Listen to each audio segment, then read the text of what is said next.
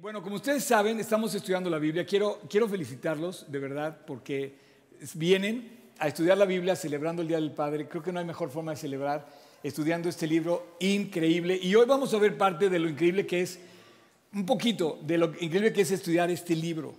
Eh, eh, realmente, ayer hablaba yo con, bueno, hablaba yo de Cristo con una persona que, que es maestro de humanidades, ¿no? Y le digo, ¿ya leíste la Biblia? ¿Ya leyó la Biblia? Me dice, partes. Y bueno, pues vamos, vamos a platicar sobre el tema, ¿no? Y, qué, qué, padre es poder compartir eh, un mensaje que trasciende, ¿no? Y bueno, el día de hoy es el segundo episodio de nuestra serie Tempo.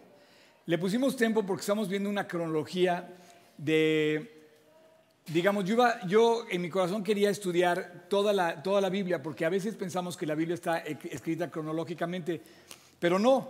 Tú no puedes leer la Biblia, la página 1, la página 2, y así en orden, y pensar que estás, leyendo el libro cronológicamente. Históricamente no está acomodada la Biblia en, en una cronología histórica, pero hay una cronología de, de, de todo. Sí, sí hay una cronología.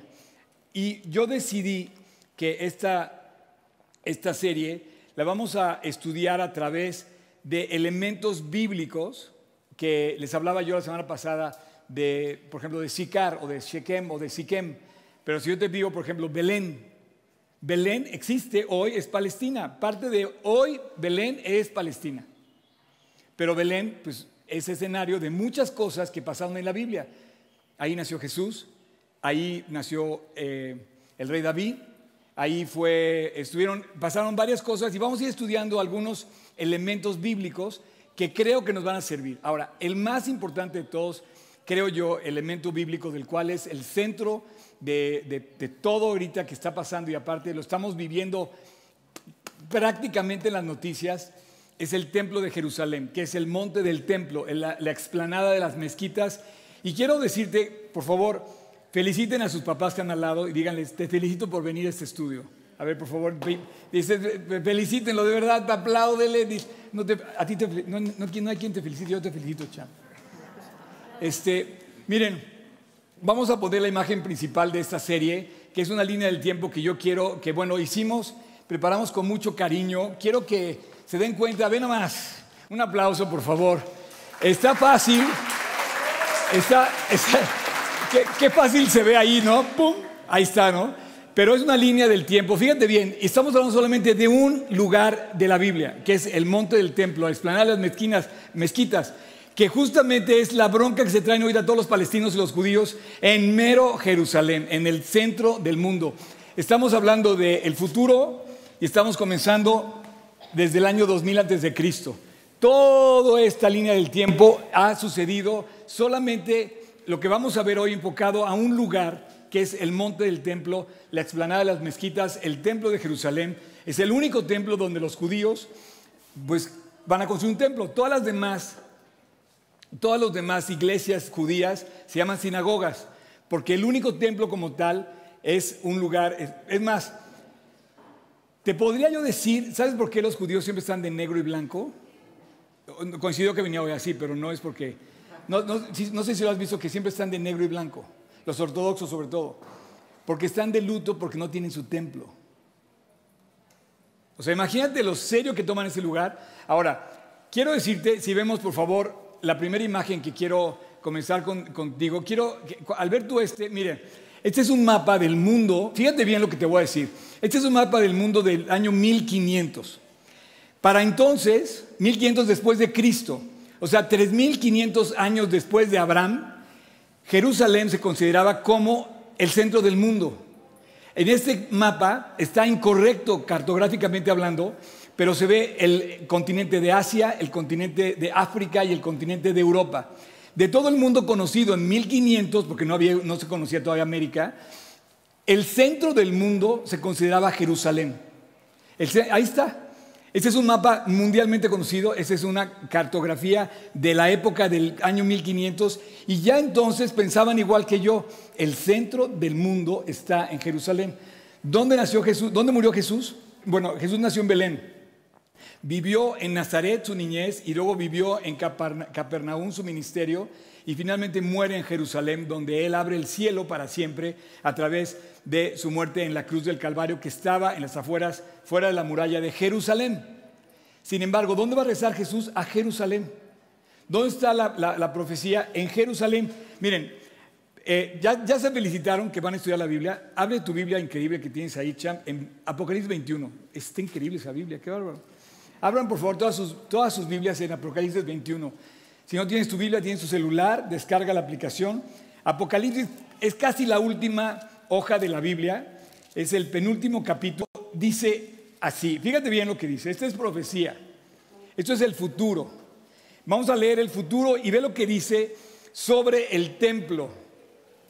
Vi un cielo nuevo y una nueva tierra y los primeros, perdón, dice, porque el primer cielo y la primera tierra pasaron y el mar no existía ya más.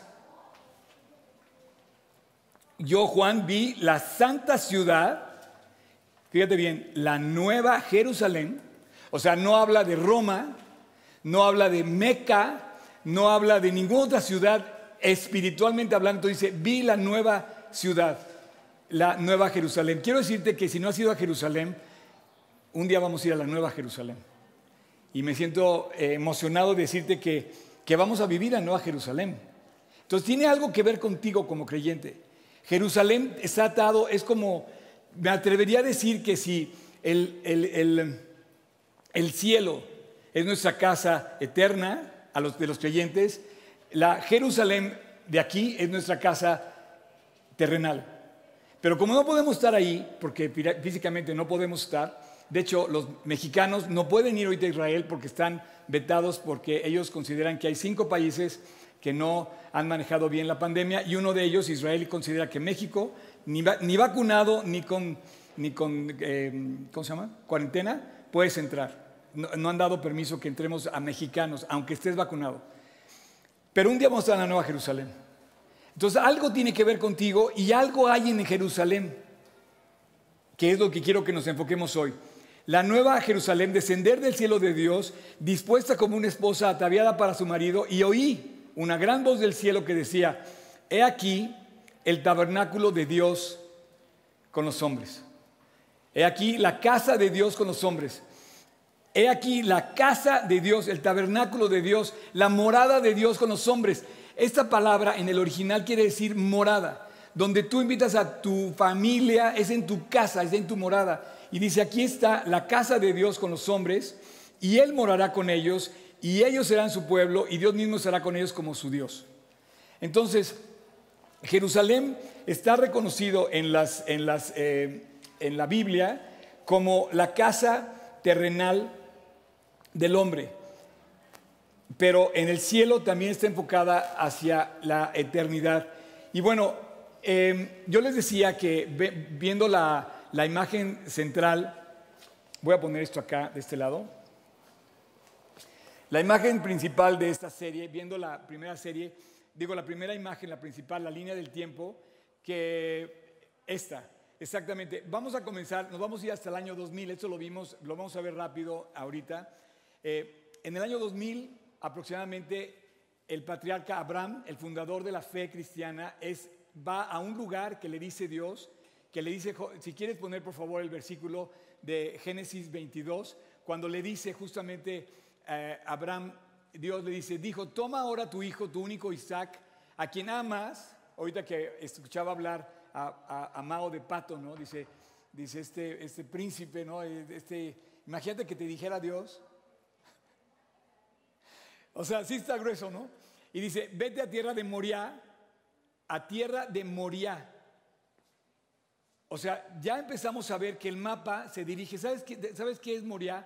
Moria es Jerusalén. Es justamente donde está el templo.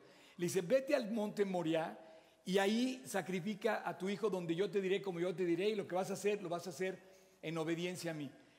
En ese momento se, se consolida Abraham como el padre de la fe, porque él, de todas las religiones, de hecho, en esto coincide, es el padre de los musulmanes, el padre de los judíos y el padre de los cristianos.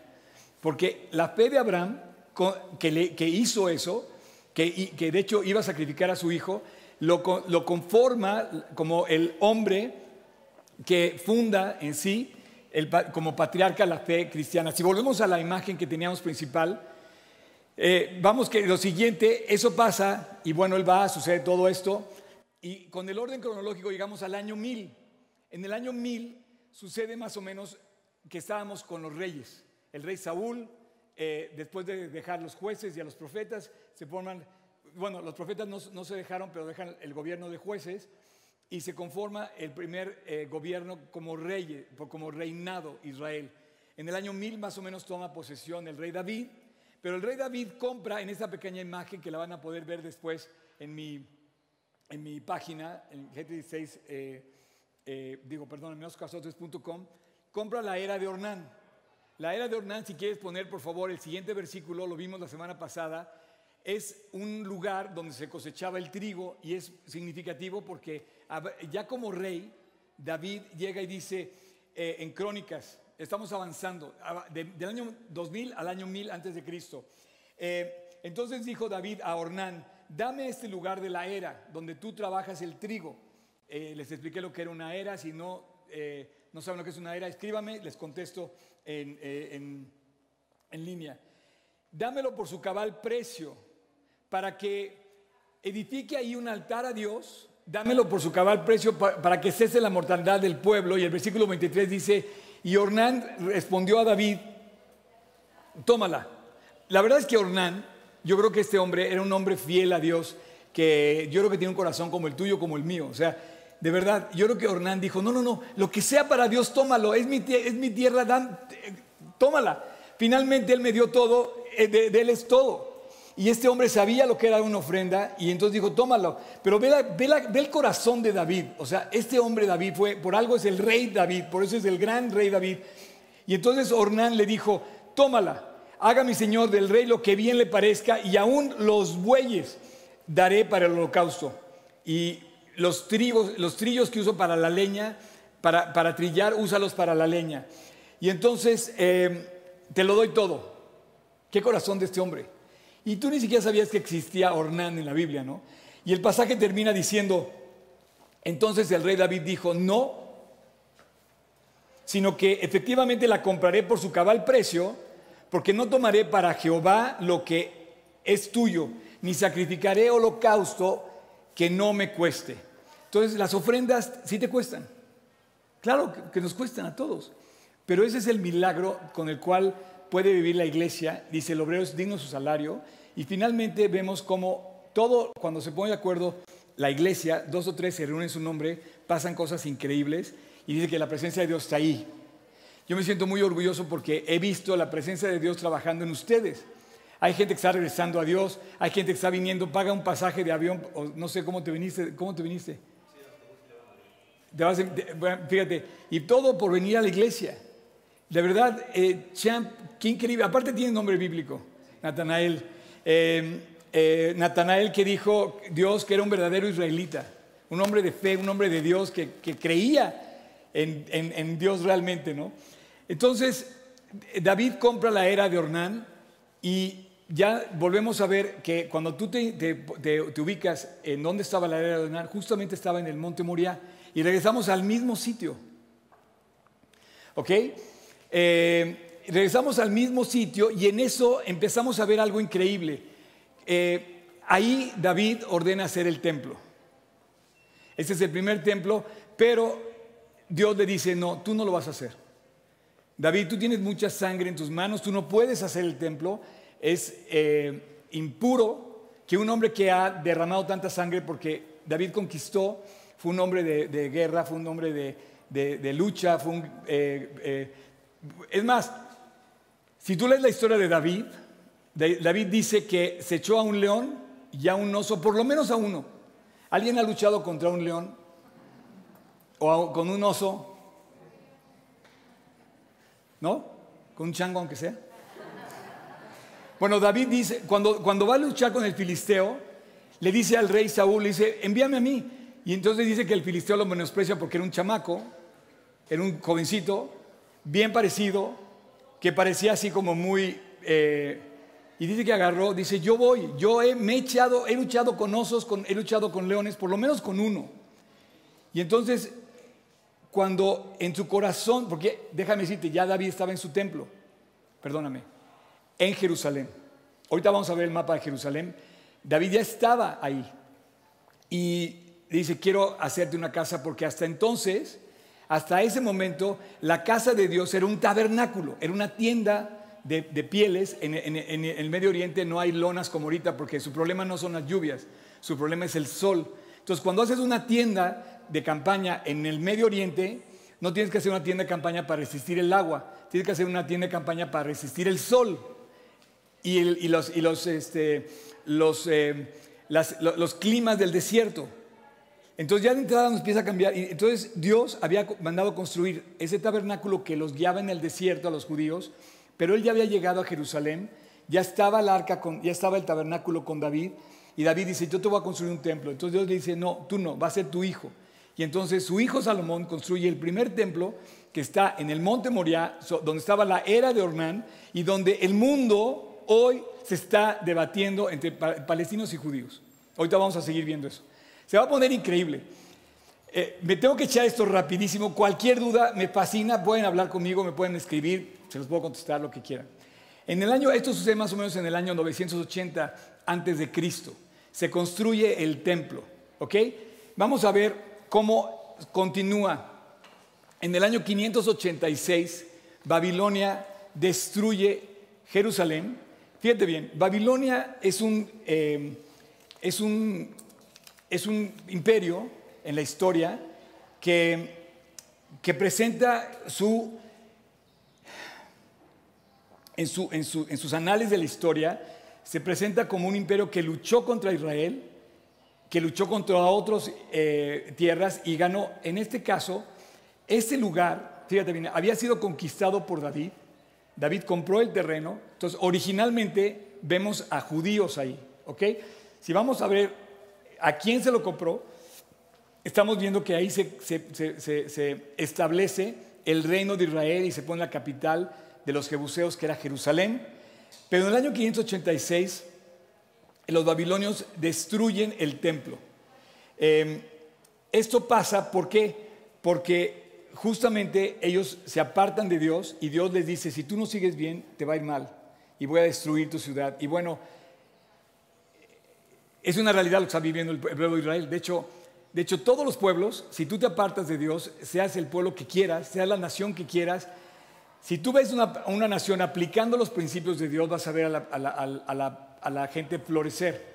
Si tú ves que se apartan de Dios, vas a ver al pueblo caer. Finalmente cae Babilonia, en, perdón, cae Jerusalén en manos de Babilonia y ahí desaparece el arca, el famoso arca del lugar santísimo. sigue, si quieren, podemos ver la, la línea del tiempo. Eh, esta imagen la van a ver aquí, en el año 586, justamente. Luego sucede que Zorobabel, Esdras y Nehemías restablecen un poco, restauran un poco las murallas y el templo. Y después llega, ¿quién creen que sea este? Eh, el imperio griego, griego, Alejandro Magno. Entonces él llega como en el año 300, exactamente en el año 370, llegan los persas, después en el año 332 llega Alejandro Magno y entonces le ganan los, primero los persas a los babilonios, después los griegos a los persas. Y Jerusalén sigue en manos de alguien extranjero porque seguían, digamos, mal en su conducta.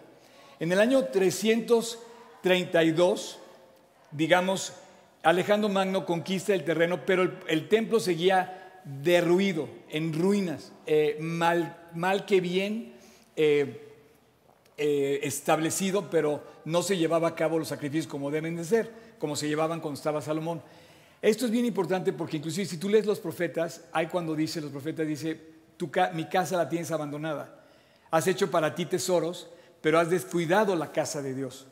Entonces, todo tiene una explicación, una implicación espiritual. En el año 160 se levantan los famosos macabeos.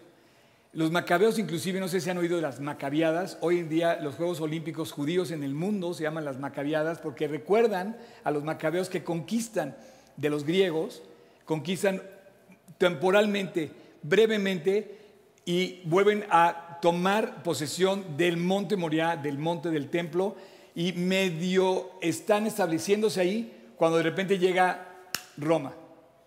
Y entonces en el año más o menos, el año 63, los romanos eh, toman, toman Jerusalén y ya ustedes saben lo que es Roma. El, imperio romano finalmente estaba profetizado como tal. Si fuéramos a la profecía, vas a ver el libro de Daniel, por ejemplo, cómo estaba el desarrollo de todos los, los imperios, se ven. Y eh, si, si vemos este mapa que yo te traje aquí, eh, hoy en día yo quiero ponerte este mapa porque es importante eh, ubicar dónde nos encontramos. Jerusalén está en el centro, está marcado aquí. Pero esto es un pequeño territorio del tamaño de Quintana Roo, rodeado por Egipto, Jordania, Siria, Líbano y por todos los países árabes que están a su alrededor. Es una, eh, yo le llamo anillo de fuego, porque todos esos cuates quieren desaparecer Israel y Israel no los deja. Sin embargo, si tú te vas al, Mediterráneo y ves un mapa completo, te vas a dar cuenta que efectivamente Israel está en el centro del mundo. Por ahí pasaban todas las rutas comerciales. Se peleaban por un, por un, lado la cuestión comercial, pero también se peleaban por otro lado la cuestión espiritual. Por un lado tenían el mar Mediterráneo y por otro lado tenían el desierto de Arabia. Entonces todos los continentes, los tres continentes, tenían que negociar lo que salía de Europa hacia los otros continentes o los que llegaba a Europa tenían que pasar por ese territorio.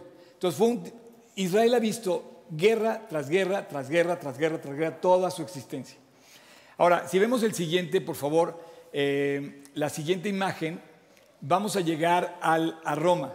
Roma es Herodes. Herodes es un judío, yo le digo, perdóname la expresión, un wannabe. I wanna be judío. Él, tenía favores con el rey, el, rey, el emperador, y el emperador lo nombra eh, eh, pues rey de esa zona de Judea, pero él también quería quedar bien con los judíos. Él quería ser judío. Y bueno, él embellece, él embellece el templo de una manera espectacular. No hay nada comparado con lo que hacía Salomón, porque lo que vimos Salomón solamente era este pequeño espacio. Sin embargo, él, él construye toda esta esplanada completa Quiero que vean la explanada bien, porque hoy lo que queda de esto es solamente este muro, es el muro que da al Monte de los Olivos, este es el muro sur, y el muro occidental, aquella, de aquel lado, digamos, está el, el, monte, perdóname, el muro de, los lamentos. ¿Han oído cuando dice Jesús que eh, fue tentado y que el, el, diablo lo llevó al pináculo del templo? ¿Sí? Desde mi punto de vista, el pináculo del templo era aquí. Porque este muro que construyó Herodes era altísimo, debe tener por lo menos 50, 60 metros, que para su momento era tremendamente una gran construcción. Pero además, el valle que, que continúa aquí abajo es el valle famoso del Valle del Cedrón. Entonces, ciertamente era el punto más alto de Jerusalén hacia un precipicio. Entonces le dice el diablo a Jesús, tírate del pináculo del templo. En fin, son muchas cosas que, con una referencia. Ahora, ¿dónde estaba ese templo en Jerusalén? Eh, quiero que vean esta imagen también. Eh, fíjense bien, este es el mapa de Jerusalén de los tiempos de Cristo. Cristo ve el templo de Herodes, Cristo enseña ahí, ahorita vamos a ver eso, pero fíjense bien, aquí está el templo, y aquí está el pináculo, y aquí está la explanada que vimos, este es el Valle del Cedrón, acá, para acá está el Monte de los Olivos, y aquí, aquí justamente está, lo vamos a ver también, el Muro de los Lamentos. Estamos hablando ya del año 30. Jesús vivió en Jerusalén en el año 30. Ya empezamos desde el año 2000, ya vamos en el año 30. Esta es la ciudad de David. La original que construye David y la original que construye la muralla que levanta Nehemías es esta. Esta es la ciudad de David. Aquí estaba el estanque de Siloé. Eh, aquí estaba, por aquí estaba, yo me imagino, el palacio real de David y él hacia arriba dice, voy a construir en el monte Moriah, en la era de Ornán, voy a construir el templo. ¿Ok? Bueno, eh, hoy en día la muralla más o menos se extiende, este era el palacio de Herodes, aquí estaba el palacio de Herodes, aquí fue llevado Jesús en algún momento, aquí vivía Herodes, aquí también se hospedó Pilato, esta es la fortaleza Antonia, donde fue llevado también Jesús. Estas cuatro torres, la famosa fortaleza Antonia, donde fue llevado Jesús a juicio, donde los soldados hicieron burla de él, donde le hicieron los, y bueno, la cruz del Calvario debería haber estado hacia el norte, eh, saliendo la... Lo que pasa que, eh, o sea, después de la muralla. La siguiente, por favor. Eh, esta, esta imagen demuestra cómo Jesús enseñó en el templo. Desde niño llegó al templo de Jerusalén y los escribas y fariseos se sorprendían de lo que ese niño sabía. Y le dice, oye, que tú no eres el hijo del carpintero, que tú no, o sea, ¿cómo es posible que sepas estas cosas? Y le dijo, es que yo estoy en asuntos de mi padre. Y desde niño Jesús eh, fue alguien que transformó la historia de Israel, todo el mundo supo de su presencia y fue espectacular lo que él hizo. Eso sucede en el año eh, digamos, eh, de principios de esta era, porque ya estaba Cristo aquí, y Jesús enseña entre el año 28 y 30. Él subió, creo yo que subió tres veces a Jerusalén, si no es que cuatro solamente, en la época de las fiestas y sobre todo en la Pascua, que es cuando Él muere finalmente ahí. Después de esto sucede algo espectacular. en el año 70, Roma invade Jerusalén y quiere acabar. Eso está increíble. esta, historia es espectacular porque eh, los judíos siempre fueron un problema para Roma. Eh, y, hoy, hoy, es lo mismo. Hoy es un problema los judíos. ¿Qué tanto rollo arman los judíos? ¿Por qué son tan importantes? ¿Por qué son tan y son tan poquitos? ¿Sabes tú que hay solamente alrededor de 15 millones de judíos en todo el mundo? contra casi 8 mil millones que somos, es un pueblo, digo, hay más, hay más personas en la Ciudad de México, por cuatro, casi por tres. Bueno, resulta que no podían los romanos con, Israel, como ahora algo así. Lo que está pasando hoy, parecido lo que está pasando. Entonces llegó un momento en, donde estaban hartos los romanos, pero además el que primero persigue a los romanos en el tiempo de Cristo era el emperador este, se me fue ahorita.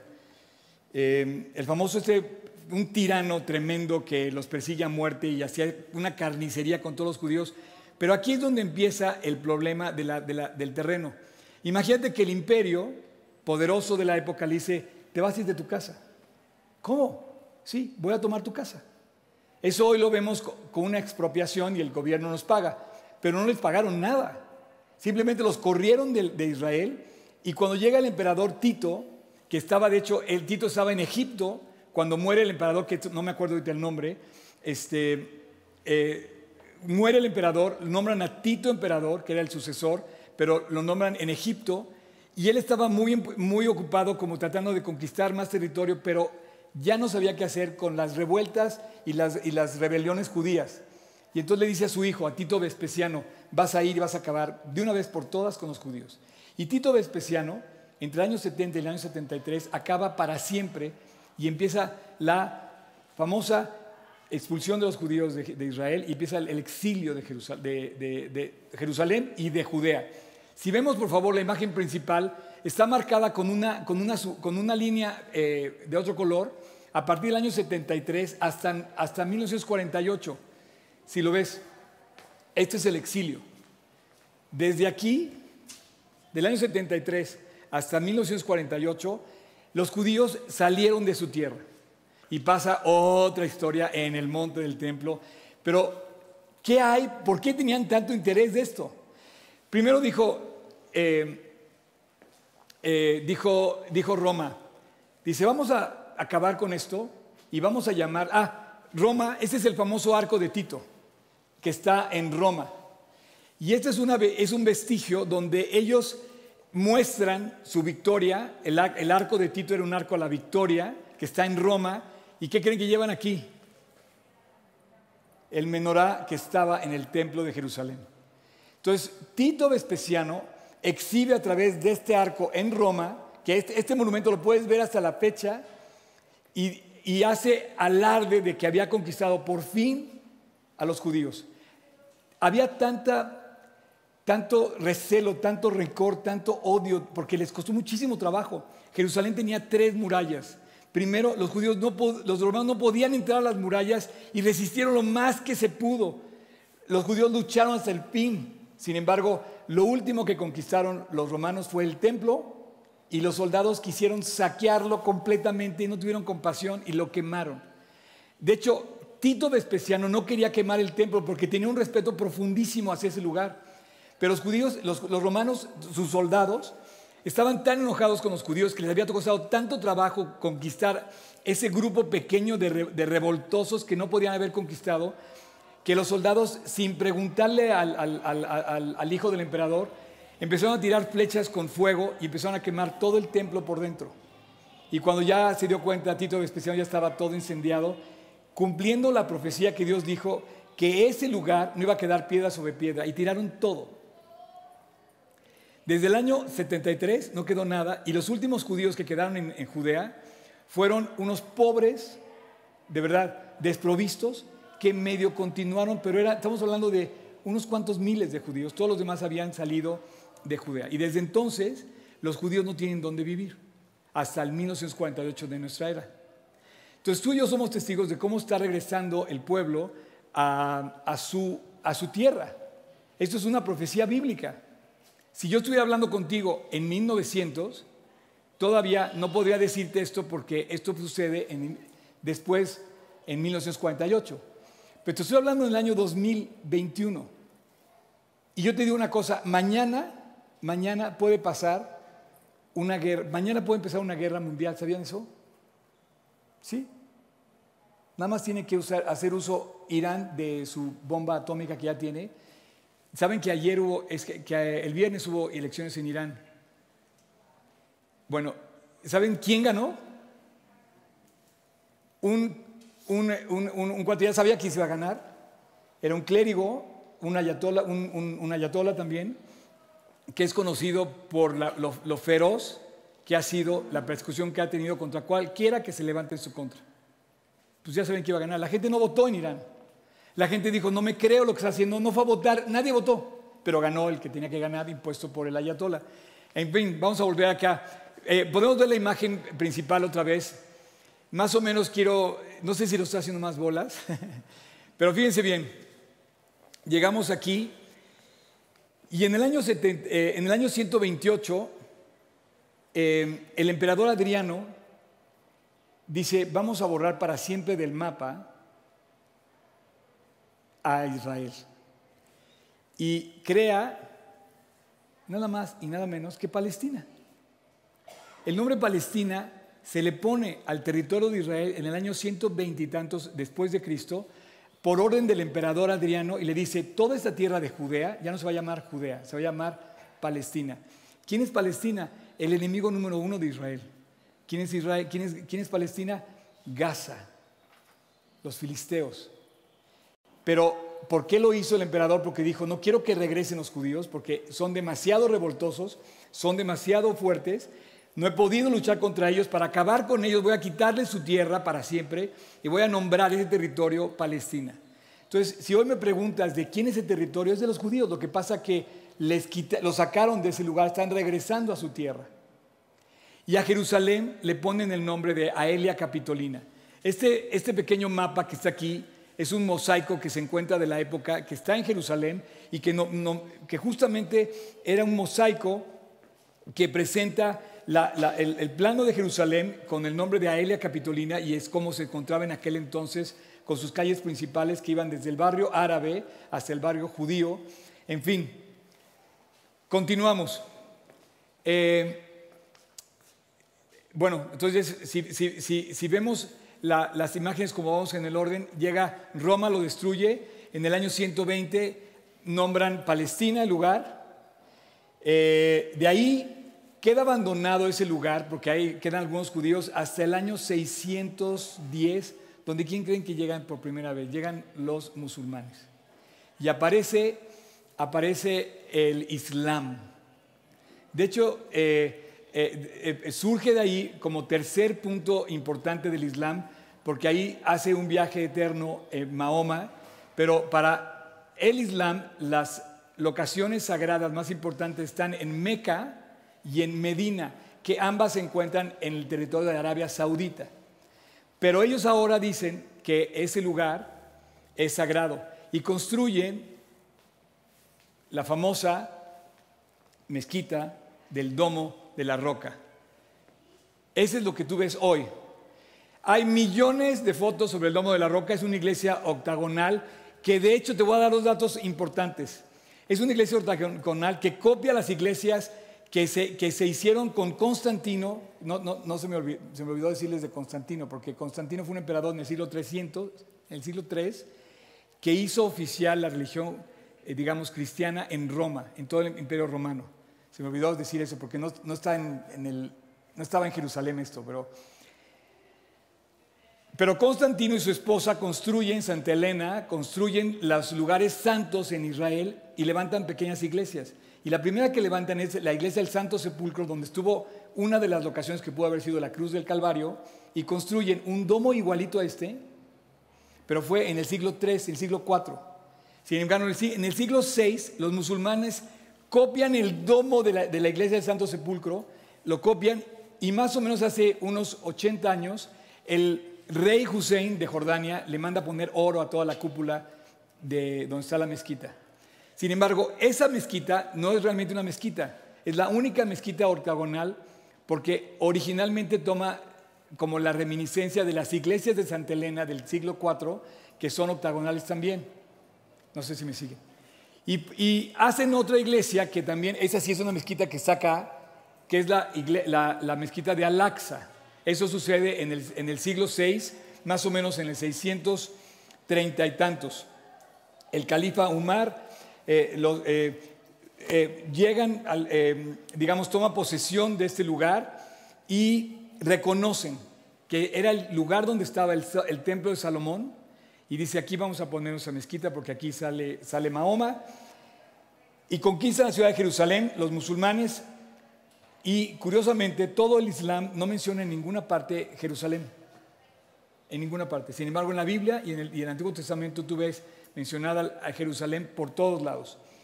Eh, finalmente, ya, me voy a, ya voy a terminar. Quiero, quiero decirte lo último de esto. Quiero que vean, este, esto, es, esto es lo mejor, porque ya nos toca nuestra época. Básicamente, eh, esto sucede en el 600. 30, eh, después terminan de construir ambas mezquitas como tales en la explanada del templo. Si te fijas, no se encuentra nada más levantado más que los muros que yo les decía.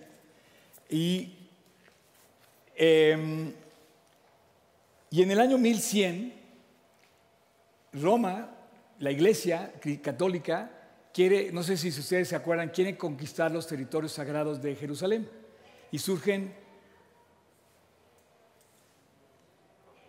los cruzados.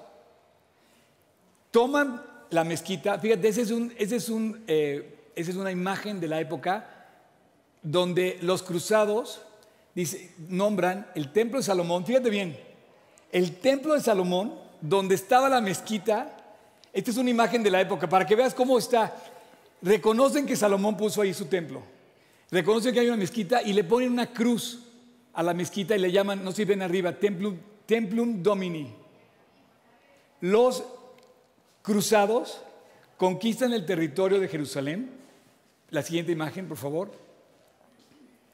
Y ven, aquí están los cruzados. Y el sello de la época es la mezquita con una cruz. Durante unos 80 años más o menos, esa mezquita, en lugar de tener una media luna musulmana, tuvo una cruz. Imagínate que los cruzados llegan, quitan la, y ponen una cruz. ¿ok? Esta imagen te va a dar más, te va, te te va a señalar más esos son los cruzados. Y ahí está el templo de Jerusalén. La misión de los cruzados era justamente conquistar la Tierra Santa, devolverle el templo a la iglesia, por así decir, y seguían peleándose por ese lugar. Es interesante porque eh, lo que queda hoy de ese lugar solamente es el muro de los lamentos, ahorita lo vamos a ver, ahorita lo voy a explicar. Sin embargo, Saladino, el famoso, eh, árabe que vuelve a conquistar Jerusalén, toma posesión nuevamente del templo, famoso Saladino en el, en el año 1187. Y desde ahí me voy a saltar todo lo que pasa porque viene el mandato británico, después pasan los, este, los turcos, los otomanos pasan por ahí, pero me voy a saltar todo eso porque ya les estoy viendo que ya los hice bolas. Pero quiero terminar es increíble. Llega Saladino en el año exactamente 1187, vuelve a capturar otra vez de los cruzados el lugar y vuelve a poner otra vez la luna eh, musulmana sobre el domo de la roca. Y de ahí nos vamos a ir hasta, eh, nuestra época, ya hasta el año, eh, digamos, 1948, donde se funda el Estado de Israel. Y eso es lo que hay hoy. Ahora, fíjense bien, pongan atención. Ese es el muro de los lamentos. Esa es una barda delimitante que sostiene o sostenía la plataforma principal donde estaba el templo. Si se fijan, el templo se ve aquí, aquí apenas alcanza a ver, pero ese es el lugar accesible para los judíos, está del lado judío. Ellos no pueden subir a orar a la, explanada porque por dos razones. Una, los rabinos le dicen que no están puros, suficientemente puros para orar en el monte del templo. Hay algunos que dicen que sí, siempre y cuando oren fuera de donde estaba el lugar santo. Otros dicen no puedes orar en el, por mandato de los rabinos. Pero por otro lado, como está en control musulmán, la parte de arriba, aunque la policía que está arriba es la policía israelita, no pueden orar ni tú ni yo, nadie podemos hacer ningún tipo de oración, no podemos llevar una Biblia. Cuando he subido ahí, me dicen, no puedes llevar una Biblia, no puedes poner, ¿es qué? bueno, aquí hay varios testigos de lo que pasa. Entonces, ese lugar, lejos de ser el lugar santo o santísimo, hoy para mí es un lugar del diablo. ¿Qué? Oscar, ¿qué estás diciendo? ¿Por qué? Porque ahí hay guerra, se está matando la gente. ¿Cómo puede estar Dios ahí? Mientras tanto, los judíos sí oran aquí abajo. Es un lugar espectacular. El mundo de los momentos es un lugar espectacular. Tengo otra imagen increíble que quiero que vean. Esta es una vista aérea. Esta vista, por favor, un aplauso o algo. O sea, sí, me costó trabajo conseguir esto. Este es el, este es el muro de los lamentos. Este es el muro de los lamentos. Es una barda periférica que sostenía la plataforma principal, que es una plataforma de 25, se me, hago bolas, 25 canchas de fútbol arriba, para que me entiendas. Aquí está ahorita la mezquita, está para allá, y aquí está la mezquita de Al-Aqsa arriba. Pero si tú lo ves desde arriba, este es el muro de los lamentos, la parte de los hombres, es la parte de las mujeres, y esta, y esta rampa que ves aquí es el acceso, el único acceso de todas las puertas que hay para entrar ahí, todas pueden entrar árabes, solamente puedes entrar como turista por esta rampa de acceso, y los judíos también. Está súper vigilada, tienes que pasar por varios eh, eh, niveles de protección. Y toda esta plaza hoy en día es escenario de muchísimas cosas. Es más, hace tres días hubo la famosa marcha de las banderas del Día de Jerusalén y se llenó de banderas judías y fue lo que ocasionó hace un mes las broncas que hubo con Gaza. Pero lo volvieron a hacer. Eh, y te voy a poner una, foto más increíble, fíjate, la que sigue. Eso es, bueno, eh, ¿qué notan ahí? ¿Eu? Mira, ven modernidad, no sé si ven aquí un teleférico, ven aquí un tren, ese es, el, ese es el transporte que hay en Jerusalén hoy en día, pero no pasa por ahí. Pero, ¿se acuerdan que les dije de la barda? Y hoy estaba la mezquita, pero aquí está el templo. Entonces, hoy en día, lo único que falta es que se vuelva a construir ese templo para que Jesús regrese, porque hay una promesa de que Dios va a volver a regresar a ese lugar y ellos quieren volver a hacer el templo. Fíjense, ¿quieres hacer la sobreposición de las dos imágenes? Chequen bien, ve, así es como está ahorita, a volver, volvemos a regresar y así es como supuestamente va a estar. Un aplauso, por favor, señores. Esto es lo que debe estar, es el tercer templo. O sea, el primero fue el templo de Salomón, el segundo fue el templo de Herodes. En el Inter, eh, Zorobabel, Josué, Nehemías y Esdras medio lo construyen después del 500, después de la destrucción de Babilonia. Y después los, los, macabeos medio lo tienen ahí. En el año 70 Herodes lo construye. En el año, perdóname, en el año 20 antes de Cristo Herodes lo reconstruye termina de reconstruir. ¿Te acuerdas que dice, 46 años tardamos en construir, tú lo vas a destruir en tres días? Jesús está en el templo que, vimos. En el año 70 Roma lo destruye. Y en el año, quién sabe cuándo, pero puede pasar mañana, eh, el templo debe estar así. Ahora, el problema es ese. ¿De quién es ese territorio? pero la profecía dice que ahí debe estar el templo, que ahí va a volver a llegar el Mesías y que ahí va a llegar el, eh, eh, va, va, a ser la abominación desoladora de la que habló el profeta Daniel. Ahora, tengo dos videos más que quiero que vean. El primero es una cámara en vivo al día, exactamente a la hora. Eso está pasando en este momento en Jerusalén.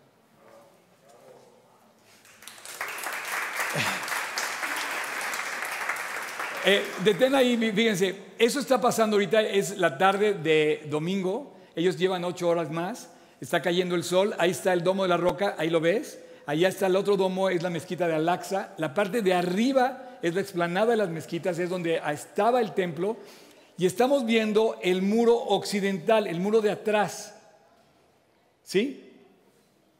Eh, ¿Podemos poner la imagen aérea para que ubiquen?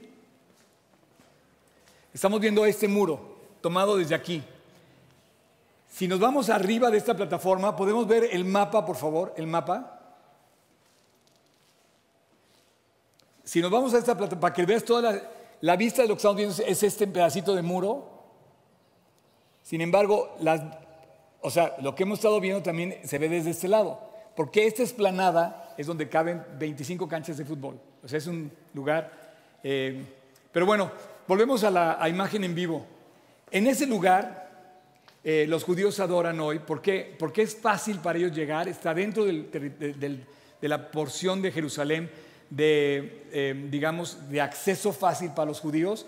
Es el lugar más cercano a donde estaba el lugar santísimo originalmente en su puesta, en su, posición original. Y además ellos están seguros desde ahí. Eh, ese es el famoso muro de los lamentos. Y tengo dos imágenes más con las que quiero terminar. Ya no sé cómo andamos de tiempo. Vamos a, vamos a ver las últimas dos imágenes, por favor. No sé si lo prepararon. Em, la primera, los videos. lo estoy llevando a Jerusalén un ratito y mi corazón late más fuerte. Imagínate cuando estemos en la Nueva Jerusalén, va a estar increíble. Pero esa es la cámara en vivo, eso lo puede checar en cotel, con cotel.com esa es la magia. Y hay como varias cámaras que enfocan. Ven, eso. Tiene audio. Los judíos tienen tan en serio todo esto del templo que esos son los planos que tienen para la reconstrucción del tercer templo. Obviamente no pueden hacerlo todavía porque está ahí la mezquita y es un conflicto mundial. Pero si no fuera cierto, tú imagínate que eso Ahí está la reminiscencia del nuevo templo, el tercer templo, lo que quieren hacer.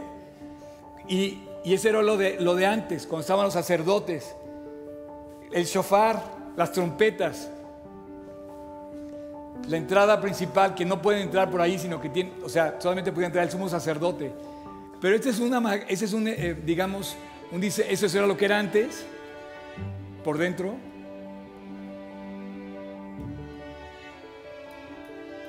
Y ese es el nuevo. O los planos del nuevo templo. Si ustedes se fijan, en la parte de arriba dice The Temple Institute. Es toda una fundación especializada de los judíos para regresar algún día el templo de Jerusalén nuevamente.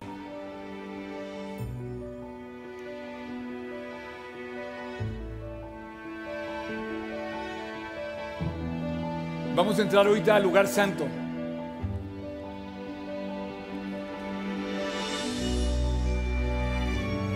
Al nuevo. El altar del incienso, el menorá, el velo que se rompió cuando Cristo fue crucificado, todas las paredes de oro.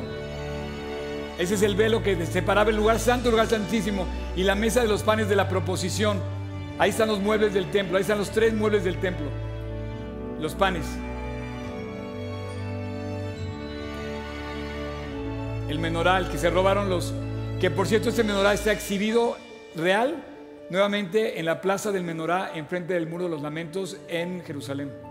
Ya está, ya está construido, de oro completo. ¿Cuántas cosas podríamos seguir enseñando? Impresionante. Ahora, la imagen no puede entrar al lugar santo, al lugar santísimo, yo imagino por, por el protocolo de que solamente puede entrar el sumo sacerdote. Entonces vamos a entrar como por una, por una parte de arriba, nos va a dejar ver la parte del lugar santísimo este video.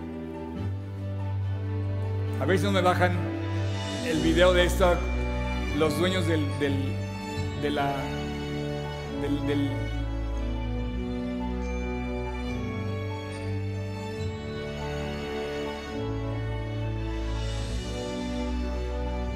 Esto se publicó hace como cinco años.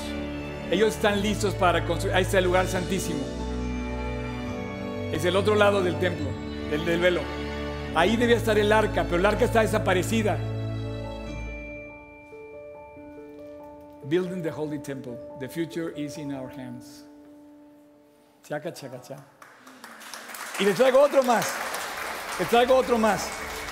Eh, este, este, este video que les quiero enseñar también eh, es también del Instituto del Templo, pero aquí habla de una profecía que está cumpliendo hoy en Jerusalén.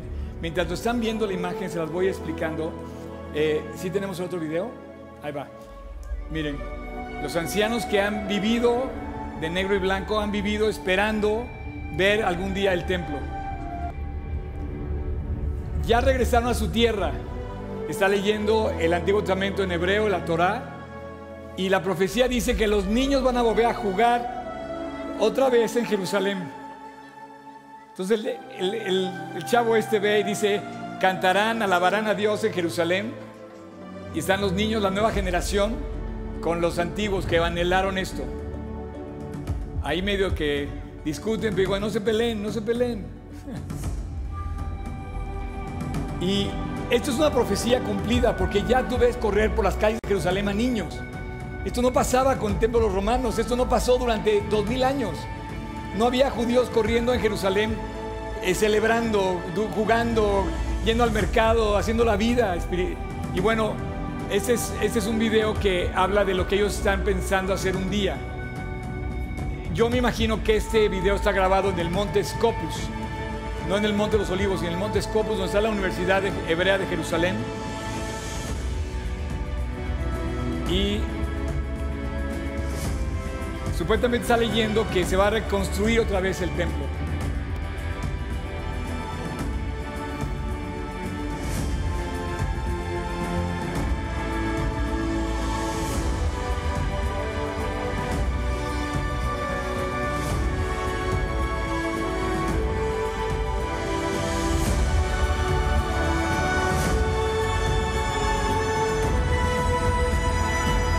Parar el video, si pueden parar el video, ahí.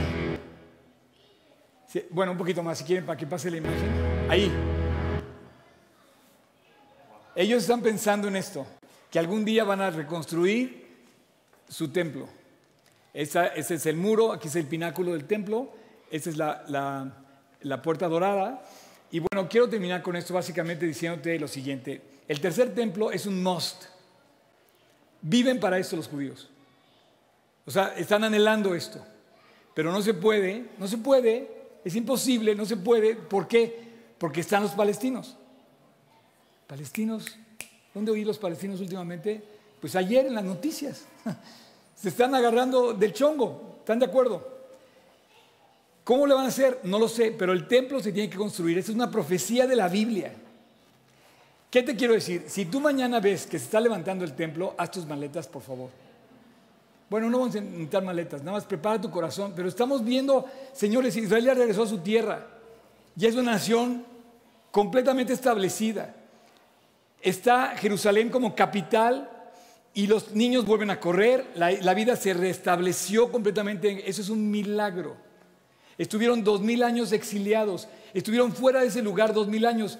No te das cuenta de la magnitud del milagro. Jerusalén vive otra vez y está llena de judíos. Parte del milagro es que judíos, nacidos en Israel, o sea, israelitas, que no hablan más que hebreo, están hablando de Cristo a otros judíos. Como los apóstoles, eso no había pasado. O sea, Pedro, Juan, todos los apóstoles eran hebreos, israelitas, convertidos a Cristo, que testificaron en hebreo. Esto no había pasado hasta el día de hoy. Se están convirtiendo los judíos a Cristo en Jerusalén. Ahora, que se va a construir, se va a construir. No sé cómo, no sé cuándo, no te puedo decir cuándo, pero está a nada. ¿Cómo va a ser para que construya? Se tiene que levantar alguien que apoye a Israel para que esto suceda. Bien, bien, Cham. Pero Israel no tiene amigos. Su último amigo acaba de salir porque era Trump. No se, digan, que durante la época de Trump no hubo broncas con los palestinos. Pero resulta que ahora el nuevo presidente dijo no voy a meter las manos por Israel. O sea, dicen que sí, pero a la, hora de la hora... Ahora, no sé si se dieron cuenta que hace una semana, una semana, chequen, chequen por favor, o sea, no estoy hablando de que, no, por favor, mi corazón palpita con lo que te voy a decir. Hace una semana se reunieron la OTAN y el G7, no sé si lo vieron. Se encontraron los líderes del mundo. No estaba invitado Israel, pero los amigos de Israel y los enemigos de Israel estuvieron ahí. Y de repente tú ves un shake hands de Rusia con Estados Unidos. ¿Y sabes qué pasó? Que criticaron a Estados Unidos muchísimo por cómo respondió ante, ante el presidente de Rusia.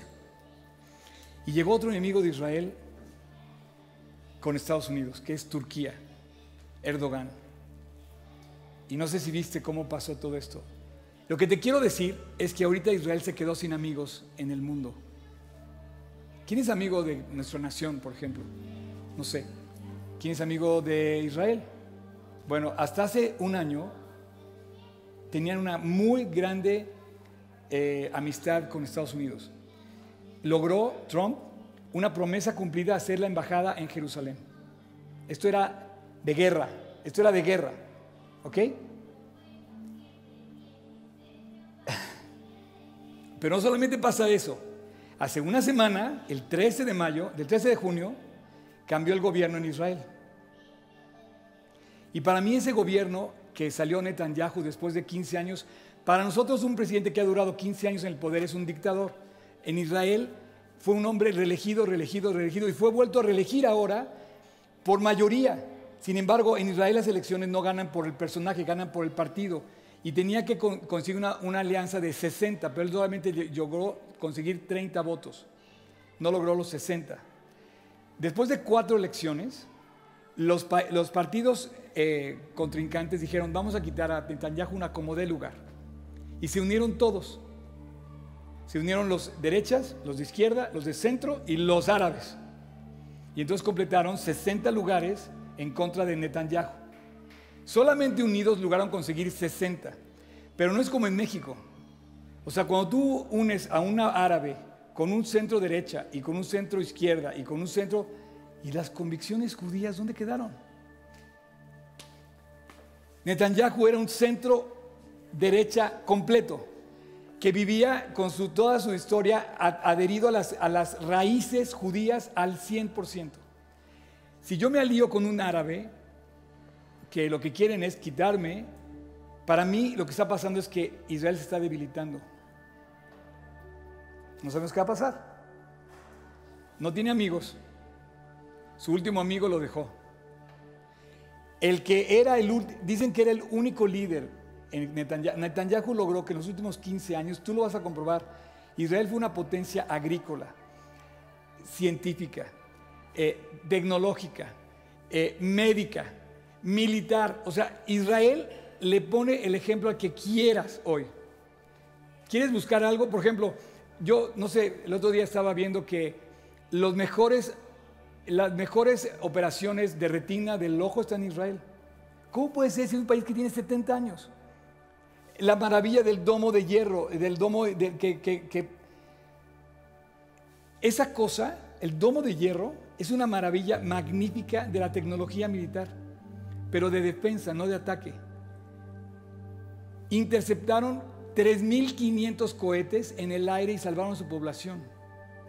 O sea, tú lo oyes y dices, ay, era una fiesta de, de fuegos artificiales. No, no, no, esto era tremendo. Eso lo hizo Netanyahu. Y ahora Netanyahu ya no está. Entonces, fíjate bien, tienen que construir el templo, pero se está quedando sin amigos. ¿Cómo se va a construir el templo? Va a, surgir un nuevo amigo que para mí el nuevo amigo se llama el anticristo, que va a ser su falso amigo y le va a decir, yo voy a firmar la paz. Ya levantó la mano Macron, no sé si han visto, Macron dijo, yo quiero intervenir por la paz en Israel contra palestinos y judíos. Macron, ¿saben quién es Macron? Ok. Entonces, eso está pasando hoy. En el Monte Moriah, en donde fue la era de Ornán, donde estuvo el primer templo, donde estuvo el segundo templo, donde ahorita están peleándose, y tiene que surgir un nuevo amigo de Israel que diga, yo te voy a ayudar a construir tu templo y voy a traer paz en la tierra. Ese es el Mesías. Ese es nuestro gran amigo. Ese es el nuevo amigo. Va a surgir de Europa. Es lo que dice la Biblia. Y un día se va a levantar y entonces van a construir el templo. Pero dice la Biblia que yo te guardaré la hora del día de la prueba que ha de venir sobre el mundo entero. La hora del día de la prueba va a comenzar cuando ese templo esté operando otra vez. Porque a los tres años y medio de que se ha levantado el templo, el anticristo va a meter su imagen y se va a voltear contra los judíos y va, y va a levantar la peor persecución, el peor holocausto de la historia contra Israel. Su amistad va a durar, entre comillas, tres años y medio, dice la Biblia. Los siguientes tres años y medio se llama la gran tribulación, la gran hora de la prueba que Dios ha derramado sobre el mundo entero. Y los judíos van a convertir todos y van a decir, nuestro Mesías realmente vino.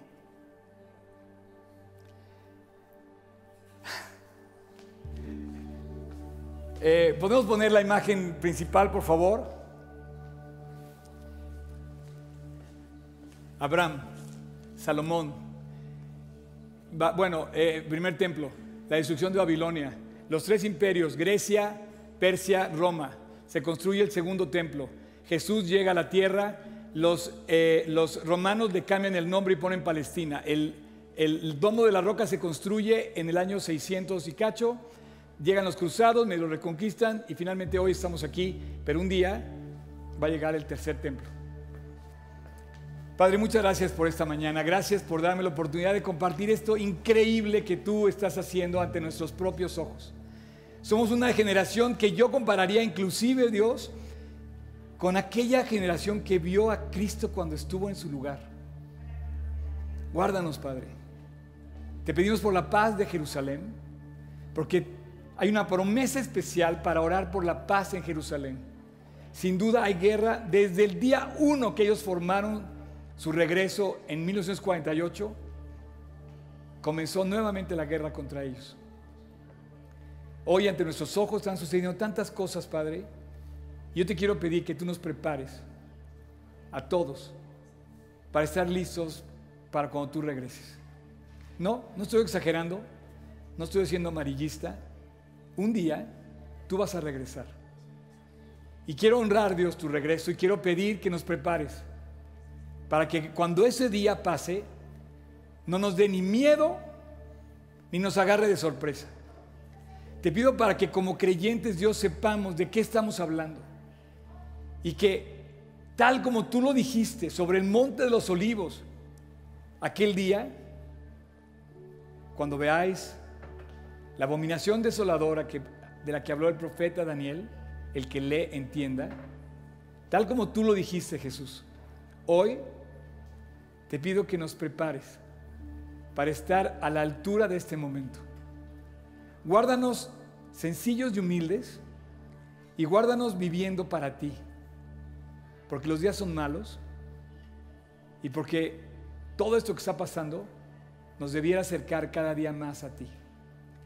Gracias Dios por tu palabra, gracias por tu promesa, gracias por la profecía, gracias porque ya cumpliste y gracias por lo que vas a cumplir. Pero sobre todo, Dios, gracias porque hoy celebramos a nuestro Padre eterno, que está en la tierra, que estuvo en la tierra y que está en el cielo, sentado en su trono. Y desde ahí gobiernas, Dios, y nos amas, y nos proteges, y nos cuidas. Y dices lo que va a pasar, y además yo puedo sentir, salir a la calle sabiendo que soy tu hijo, y podemos salir confiados a ti. Bendícenos a cada uno. Jesús. Gracias. Gracias por su paciencia. Yo debía haber dado esto en 10 minutos. Cuando lo pueda dar en 10 minutos, me voy a considerar un verdadero maestro. Pero gracias por su paciencia en escuchar todo esto. Yo, ¿De qué se trata esto? Finalmente Dios habla de una casa temporal, terrenal en la tierra, pero esa no es la casa de Dios. Para mí hoy ahí es un lugar del diablo. Se están peleando a muerte, se, se matan ahí, no pueden ni siquiera orar. ¿Cómo puede ser de Dios? Algún día Dios va a llegar a reinar y va a poner ahí otra vez orden por mil años. En la cronología del templo Después del tercer templo, Dios va a llegar y va a poner orden en todo el mundo por mil años, el famoso milenio. Pero mientras eso pasa, yo quiero que tú tengas la seguridad de que vas a la casa de Dios. Dios vino a preparar lugar para nosotros. No puedes estar aquí pensando que la vida sigue y tú no tienes un destino al lado de Dios. Yo sé a dónde voy. Yo te pregunto, ¿tú sabes a dónde vas? La iglesia es la que ahora está encargada de predicar el Evangelio. Un tiempo lo fue el pueblo judío. Y va a regresar el pueblo judío, va a seguir hablando de unos y otros van a trabajar algún día juntos. Estoy seguro. Pero mientras eso pasa, Jesús dice, yo reprendo y castigo a todos los que amo, sé pues celoso y arrepiéntete. El arrepentimiento es algo que habla la Biblia. Tú tienes que tomar esto como propio hoy. Delante de todo lo que acabamos de ver, estamos viendo la historia y el enfoque que Dios le dio a este lugar, que es simple y sencillamente ese lugar de Dios. Pero ahorita está todo revuelto, ¿por qué? Porque no vive Dios ahí. ¿Dónde vive Dios? Sé pues celoso y arrepiéntete. Vive en el corazón de todos aquellos que hacen de su corazón el templo de Dios. Si tú me estás viendo en línea, te invito a que hagas esto. Seas celoso de Dios y te arrepientas. Esta es la verdadera, digamos, convicción de un creyente. Y dice, he aquí yo estoy a la puerta y llamo. A la puerta de tu templo, de tu vida, de tu corazón. Yo soy la puerta y llamo. Si alguno oye mi voz y abre la puerta, entraré a él y cenaré con él y él conmigo. Pero lo increíble de todo es cuando él te dice, al que venciere, yo le daré que se siente conmigo en mi trono. Así como yo he vencido y me he sentado con mi Padre en su trono, el que tiene oído para oír, oiga lo que el Espíritu dice a la iglesia. Te quiero pedir que cierres tus ojos y voy a hacer una oración contigo no sé quién seas, no te conozco, no veo tu corazón, no lo puedo ver, pero sí puedo ayudarte a llegar a la casa de Dios. De nada me serviría que supiera toda esta historia si no llego a casa de Dios. Yo quiero que tú también lo llegues. Quiero que te sepas suyo y él, te y él sea tuyo. Y que sepas que tienes un destino en la eternidad. Así es que yo te quiero invitar a ti, aquí en presente o que está viendo en línea sé celoso y arrepiéntete. Pide perdón a Dios. Dios te está escuchando. Dios escucha a su iglesia. Dios quiere sanarte. Y no nada más temporalmente, porque finalmente vamos a morir. Dios quiere sanarte eternamente. Así es que ahí donde estés, es el momento de arreglar cuentas con Dios. Y pídele perdón a Dios. Y si tienes miedo de un día morir, o tienes miedo de que un día regrese Dios, es que no lo tienes. Hoy, este día, tú puedes tener a Cristo en tu corazón y hacerlo tu salvador personal, pero tienes que ser celoso y arrepentirte. El arrepentimiento, el pedir perdón es parte de la fórmula. Tenemos que pedir perdón. Hemos pecado contra Dios, contra otros y contra nosotros mismos. Así es que ahí donde estés, voy a orar contigo. No sé quién seas, pero quiero que tú hagas esta oración. Entre tú y Dios, yo te voy a ayudar y en silencio, donde quiera que estés, aquí o en línea.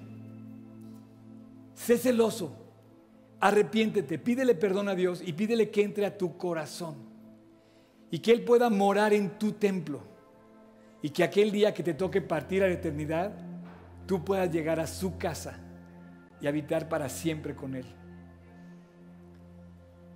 Así, en silencio, dile a Jesús, Señor, perdóname. El día de hoy vengo ante ti para pedirte que me salves de mis pecados. Soy yo el culpable. Perdóname, límpiame y cámbiame.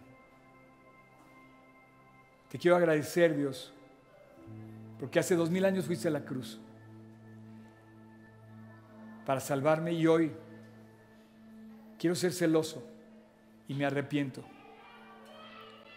Y te invito a mi corazón. Entra a mi vida, Jesús, cámbiame y mora en mi corazón. Esa presencia tuya llene mi vida. Esa presencia que estaba en el templo, en el tabernáculo, que esté ahora en mí. No hay templo físico, pero si estás a la puerta de mi corazón, Dios. Hoy te invito a que entres. Y a partir de hoy, Jesús, tú eres mi Salvador y mi Señor. Quiero seguirte todos los días del resto de mi vida, hasta el día que esté cara a cara contigo en la eternidad. En tu nombre Jesús te lo pido. A partir de hoy salgo de aquí con Cristo en mi corazón, como mi Señor y mi Salvador personal. En tu nombre Jesús. Amén.